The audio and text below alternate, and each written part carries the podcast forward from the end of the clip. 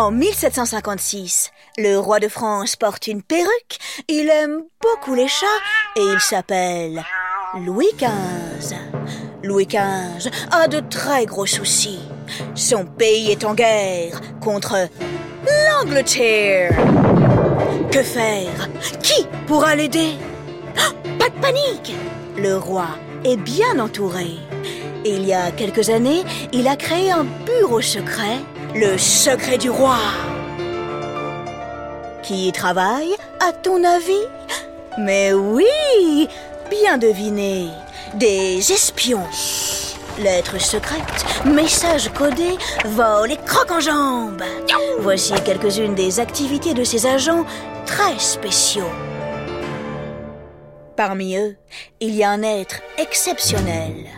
Il s'appelle... Attention, je te préviens, il a six prénoms.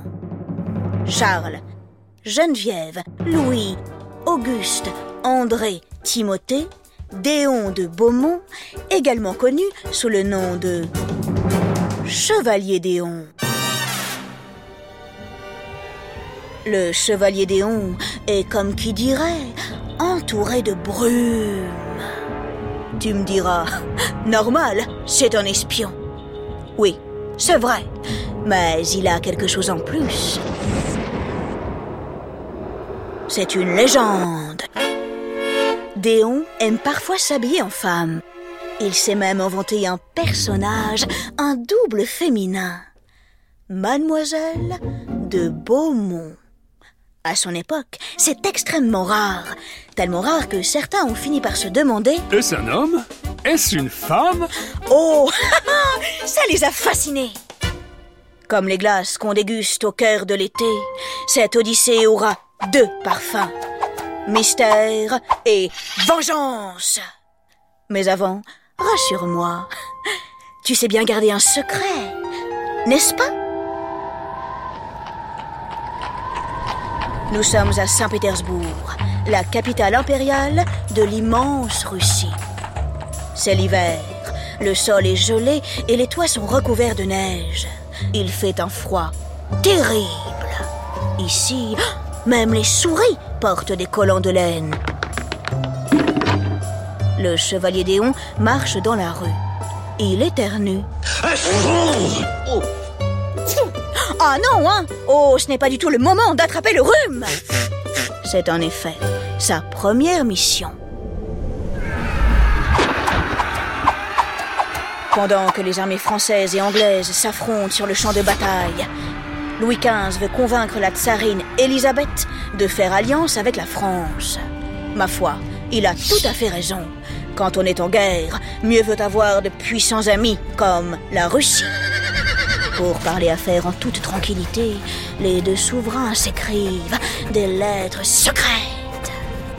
Déon fait passer les précieux papiers dans la plus grande confidentialité. Sans aucun doute, il est l'homme de la situation. Le chevalier joue très bien la comédie. Et puis, il a un charme fou. En des coups de cuillère à peau, ça ne manque jamais. Il se met tout le monde dans la poche. Résultat, personne ne devine jamais les vraies raisons de sa présence en Russie. Et roule ma poule Les lettres secrètes circulent, elles vont et viennent, sans s'arrêter. Le chevalier jubile Bon, il est tellement facile de rouler les gens dans la farine. La mission est un franc succès. La Russie accepte de faire alliance avec la France. Le chevalier a bien protégé le secret.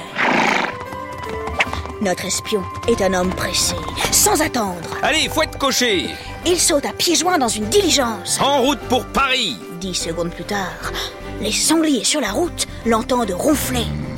C'est le fameux repos de l'espion, triomphant, victorieux.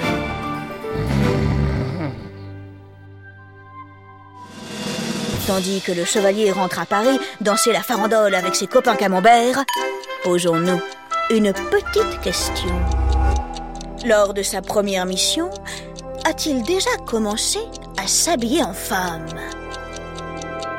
D'après les sources que j'ai consultées, il semblerait que non.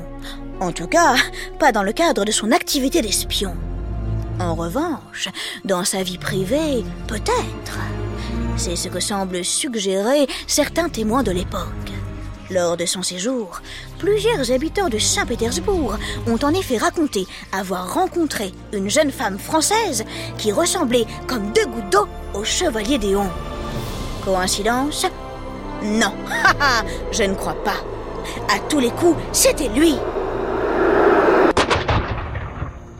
De retour à Paris, le chevalier est reçu par le roi dans son château. Les deux hommes sont face à face. Il est environ 23 heures, la nuit est tombée depuis belle lurette, toutes les bougies sont allumées. Le silence règne. Qui va prendre la parole en premier? Et surtout, pour dire quoi? Le roi? Le chevalier? Le roi? Le chevalier? Oh Le roi Bravo, chevalier. Et merci. Vous avez accompli votre mission à la perfection. Vous avez toute ma confiance. En sortant du rendez-vous, Déon a les joues toutes rouges. Ça, par exemple, le roi de France m'a remercié, moi, en personne. Waouh Ma parole, c'est la gloire. Fier comme pas deux, il se sent tout d'un coup d'humeur à faire une folie. Ni une ni deux, il rejoint un régiment de soldats. Avec bravoure, avec panache, il combat sans relâche. Pendant ce temps, chez les rois et les reines, il y a du remue-ménage. Le 17 décembre 1761, Élisabeth, la tsarine de Russie, meurt. La France perd son précieux allié. En plus, oulala, question bataille, ça ne se passe pas très bien. Le pays, sacre bleu, est en train de perdre la partie contre l'Angleterre. Vite, Louis XV rappelle le chevalier à son secours. Mon cher chevalier, le royaume de France a besoin de vous. Vous devez reprendre vos activités secrètes revenez au secret du roi. Le chevalier accepte en faisant la révérence. À votre service, votre majesté. Puis il disparaît dans la nuit sur la pointe des pieds. Quoi? Comment? Le roi de France lui-même, en chair et en os, lui demande de l'aide crie-t-il en sautant en l'air. Il adore, il adore il adore Dans un brouillard de tous les diables, le chevalier débarque à Londres, la capitale de l'Angleterre. Il accomplit là-bas deux missions de la plus haute importance. Durant la première, il arrive à dérober des documents lors d'un dîner. Bien joué, le chevalier Quant à la seconde, elle est, ouille, légèrement plus dangereuse. Louis XV a dans la tête un plan diabolique. Il l'explique en détail dans une lettre signée de sa main qu'il envoie à Déon. Mon cher chevalier, je prévois d'attaquer secrètement l'Angleterre. Comme vous le savez, les côtes de ce maudit pays sont pleines de rochers de vilains cailloux extrêmement pointus. C'est véritablement un calvaire pour les bateaux. Sans éveiller aucun soupçon, je vous charge d'inspecter les côtes et de repérer les endroits propices à un futur débarquement. Motus et bouche cousue. Les Anglais, évidemment, ne doivent se douter de rien. Sinon, vous comprenez bien, bye bye l'effet de surprise. Nous sommes en 1763. L'Angleterre et la France viennent de signer la paix. Sur les peintures officielles, Louis XV sourit. Mais à l'intérieur, son cœur bout. Il veut sa revanche. Déon, sans sourciller, obéit à son roi. Le voici qui parcourt les côtes anglaises en long, en large, en travers. Il repère les plages, il repère les grottes, il compte le nombre de cailloux, de moules, de bulots, de Bernard l'ermite et de chapeaux chinois. 12 351, 12 352, 12 355, 12 300... Non, j'ai 12 354, 12... 14... Bon, je recommence. Il connaît même la taille des pinces des crabes. Ça, waouh Sans jamais prendre aucune note. Pour ne pas se faire repérer, il fait semblant d'observer les oiseaux avec une longue vue. Lorsque les promeneurs le collent d'un peu trop près, vite, il pousse un cri de mouette. C'est une très bonne tactique. Il donne ainsi l'impression qu'il est en train de dialoguer avec elle. Et personne ne vient jamais l'embêter. Impressionnant, pétard, il a pensé à tout. Ah, c'est un sacré bon espion. Louis XV finalement renonce à attaquer l'Angleterre. Aucune importance. Le chevalier de son côté a accompli sa mission à la perfection. Il se sent pousser des ailes. Il a l'impression d'être ultra puissant et même mieux, indispensable. Son rôle est d'une importance capitale. Il en est persuadé. La preuve, grâce à lui, le roi de France a failli attaquer l'Angleterre. Le soir, il se roule dans son lit en mangeant de délicieux gâteaux et en chantant Qui c'est le plus fort? Mais oui, c'est le chevalier. Bravo, bravo, petit chevalier.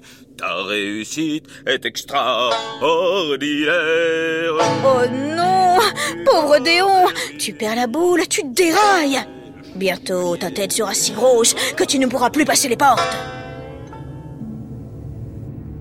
Pendant ce temps, à Paris, Louis XV décide de nommer un nouvel ambassadeur en Angleterre.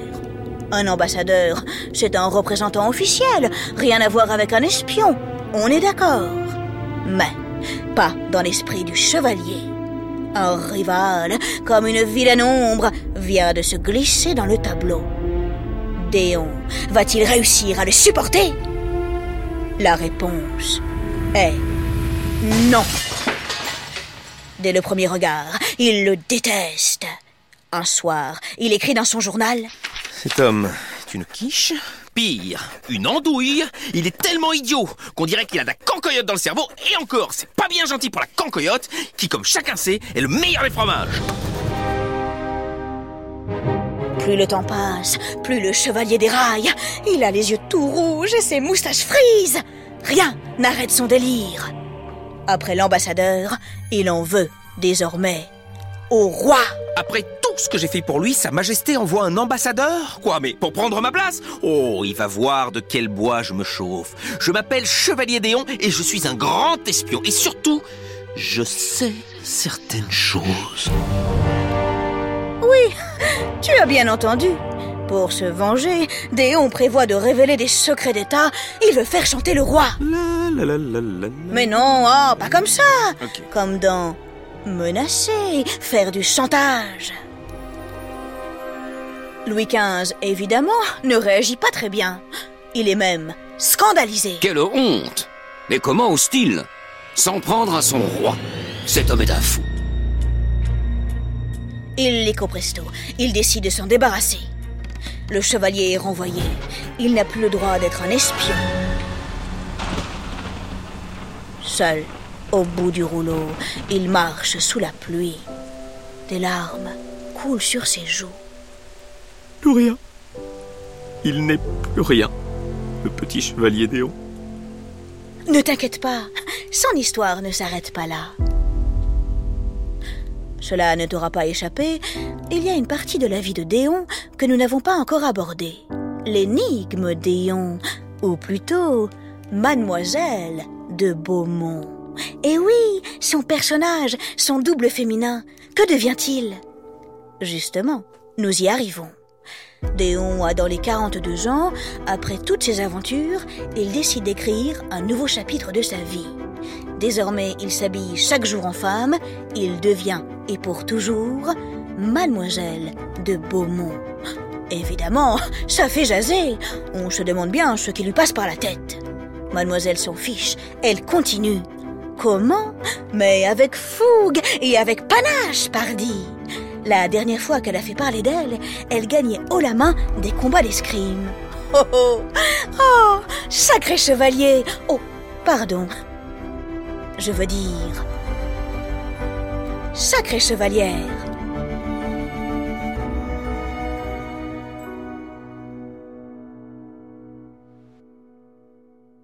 Les Odyssées est un podcast original de France Inter.